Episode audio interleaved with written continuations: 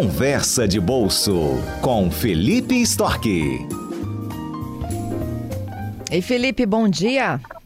Bom dia, Fernanda, tudo bom? Tudo bem. Tivemos noite, madrugada, bastante, é. com bastante agitação, né, para a discussão e aprovação em primeiro e segundo turnos da reforma tributária na Câmara.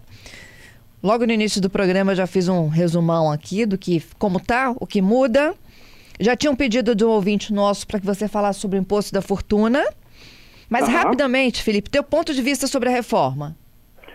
Não é a ideal, mas é a que nós temos. Eu acho que é importante ela ter sido feita, porque a gente não aguenta mais esse sistema tributário que nós temos hoje. É o sistema tributário mais complexo do mundo.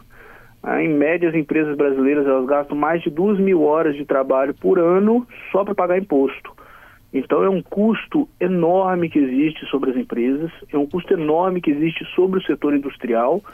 Então, a gente precisa simplificar para a gente gerar uma capacidade de investimento das empresas, a gente atrair investidores estrangeiros e a gente conseguir é, voltar a crescer esse país, porque parece que a gente bateu num teto, né? que a gente está muito tempo sem conseguir crescer nada. O governo está extremamente endividado, então ele não consegue é, gerar crescimento através do, de gasto público, que não é o ideal, porque gera inflação.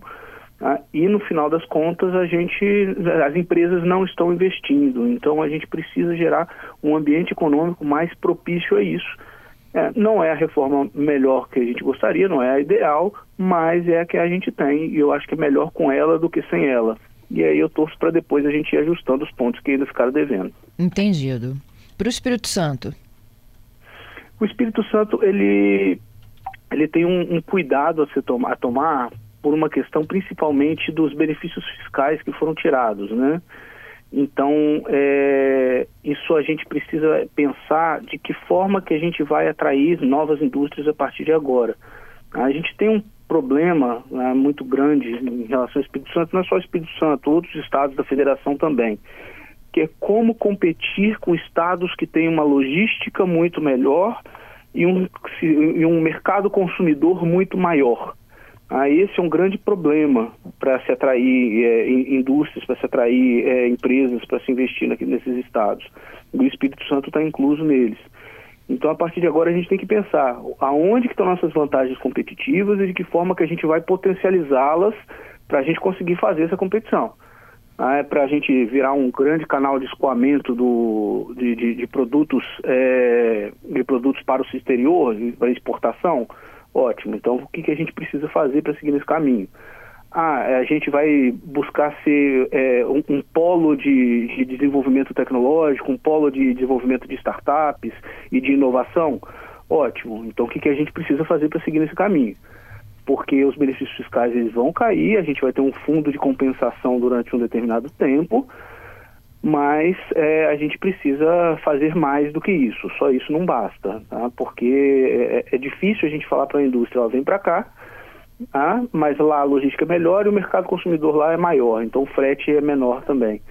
Então é, fica, fica mais difícil essa competição. Né? E a gente ainda está no Sudeste. Estados que estão no Nordeste, no Norte, têm ainda mais dificuldade com isso. Então a gente precisa fazer esse dever de casa a partir de agora a reforma está aí, a gente já sabe como é que vai ser, como que a gente pode fazer para a gente fazer do limão uma limonada. Né? Esse é o, o, o caminho daqui para frente. Uhum. É, o, o, Felipe, tem uma pergunta aqui que chegou do Bernardo. É, a, a, questão é a seguinte: sou proprietário de uma empresa do ramo de eventos e estou participando já do programa emergencial de retomada do setor. É o PERSE. É, existe risco de eu perder esse tipo de incentivo? É, além disso, fiquei sabendo também que a proposta aumentaria a alíquota do meu ISS de 5 para 25. Procede? É, então, vamos, vamos, vamos por partes. Ah, o programa de incentivo ao setor de eventos, setor cultural, ele é um programa que foi criado durante a pandemia para se ajudar um setor que realmente sofreu muito, sofreu muito durante a pandemia. Ah, é, eu, ah, o, o, essa alteração que a gente vai ter no nosso sistema tributário, ela está prevista para começar em 2026, em 2029 está um pouco mais maduro, em 2032 só que os impostos vão acabar efetivamente, esses impostos que nós conhecemos hoje. Então, tem, daqui para lá tem um longo período tá, de uma transição, de uma adaptação que deve ser feita. eu particularmente não sei se esse é, fundo de ajuda ao setor ele se manteria até lá de qualquer forma. Ah, não foi discutido esse tipo de ajuda através da, da reforma tributária, foi discutido foram os benefícios é, os benefícios tributários dados para as indústrias se instalarem. Né? E esse não, não se encaixa, isso é um programa de socorro emergencial do governo. Né? Mas, e que é, foi idealizado para ser de forma temporária. Então, eu acho que é, ele tem o risco de perder, mas não necessariamente por causa da reforma tributária. É, eu tinha lido que esse programa de eventos ele está dentro das exceções previstas, assim como o Simples é. Nacional, Zona Franca. Isso, o Simples não muda, né? não muda. Não sei qual é o regime que o Bernardo está inserido. Tá? O Simples não muda. É, o setor de, é, de artes e culturas nacionais é, ele está dentro daquela, da, daqueles setores que vão ser é, que vão receber uma, uma redução da alíquota, tá? uma redução de 60%. Então, se a alíquota for efetivamente definida em 25%, ele pagaria 10%. Tá?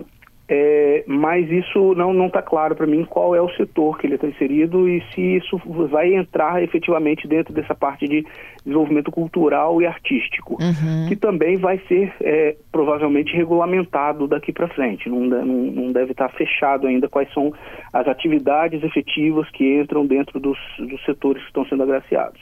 Ok. Bom, para o Repórter CBN a gente volta em um minutinho. Claro. Estou de volta aqui com Conversa de Bolso. Nosso comentarista Felipe Stock está ao vivo. A gente esclarece dúvidas sobre a aprovação em primeiro e segundo turnos na Câmara da reforma tributária. O Bernardo aí perguntando sobre como fica o setor de eventos. E ele falou dessa alíquota do ISS de 5 para 25. É, o, o, o, veja bem, é, as alíquotas elas não estão definidas ainda. Ah, o que, o que, como é que está sendo feito? A gente está juntando os impostos federais em um imposto, que é chamado de Contribuição sobre Bens e Serviços, CBS, estão juntando os impostos estaduais, o, o imposto estadual do ICMS e o municipal do ISS em um ou novo imposto também chamado de Imposto sobre Bens e Serviços, IBS. Ah, é, o ISS vai entrar dentro desse IBS. Ah, o IPTU, por exemplo, não. O ISS entra. É, o IPVA também não entrou, não, né? O IPVA também não entrou. Isso.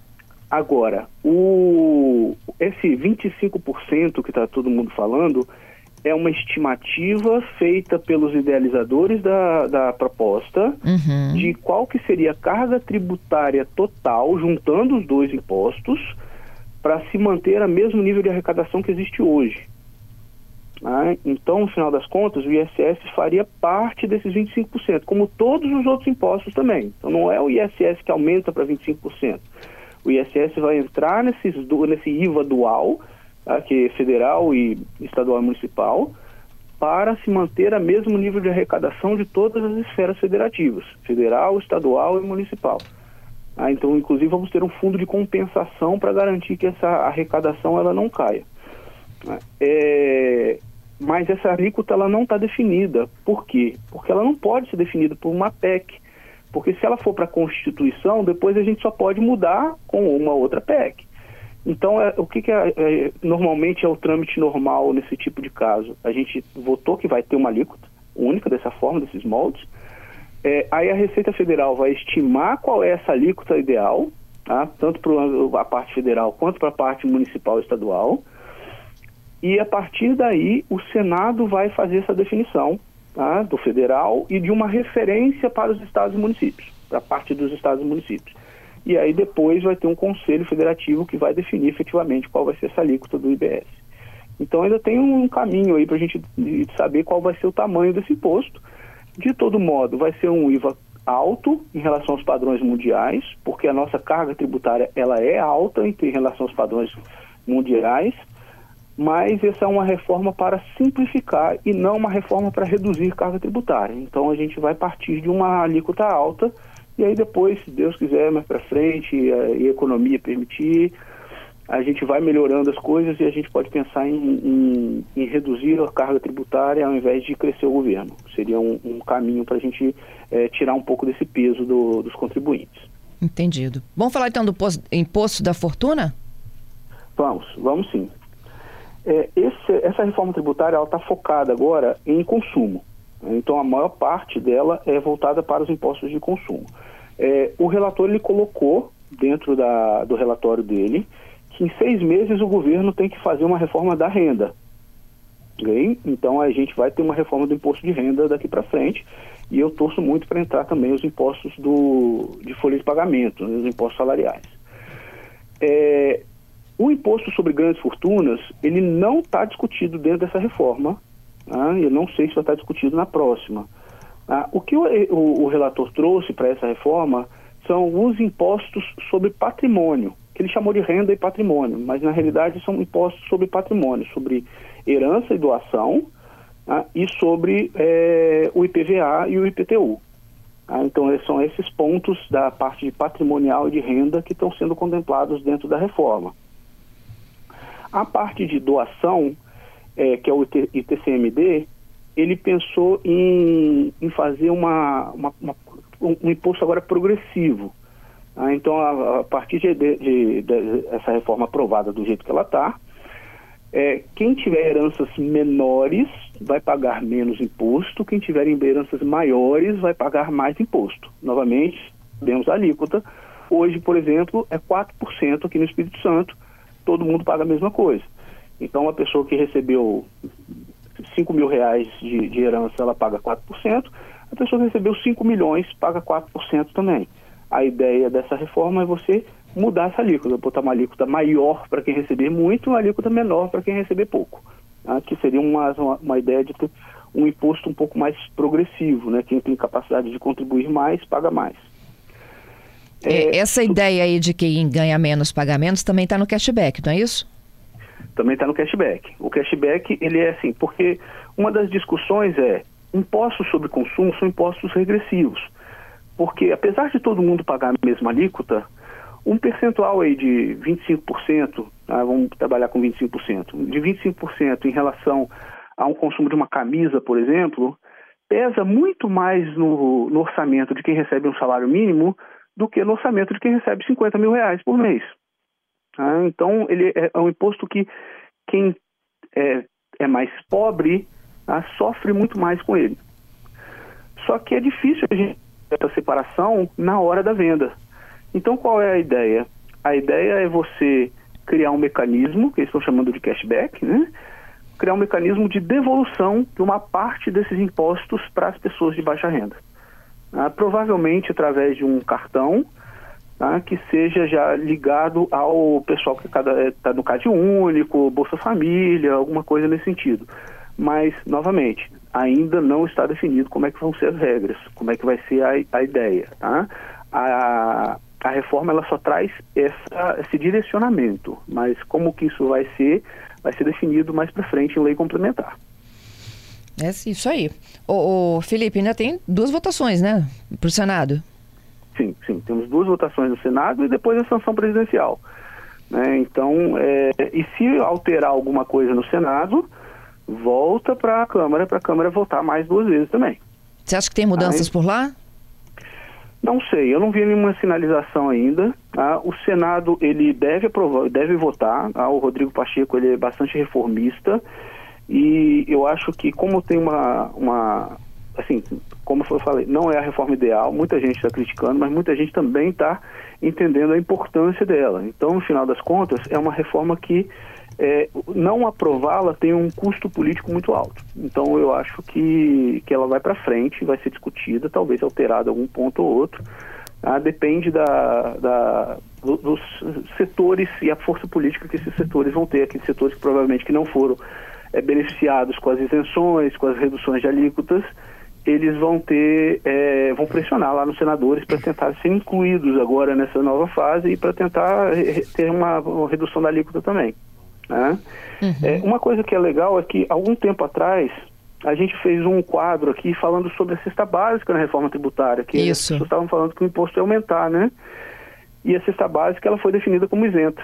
Isso aí. Ah, então, é, a gente não vai ter aumento na cesta básica, a gente só vai ter, precisar definir o que, que é a cesta básica. Isso aí vai ser feito também por lei complementar depois. Obrigada, Felipe, pela sua super ajuda aqui, hein? Foi um prazer, estou à disposição. Até sexta que vem. Até sexta.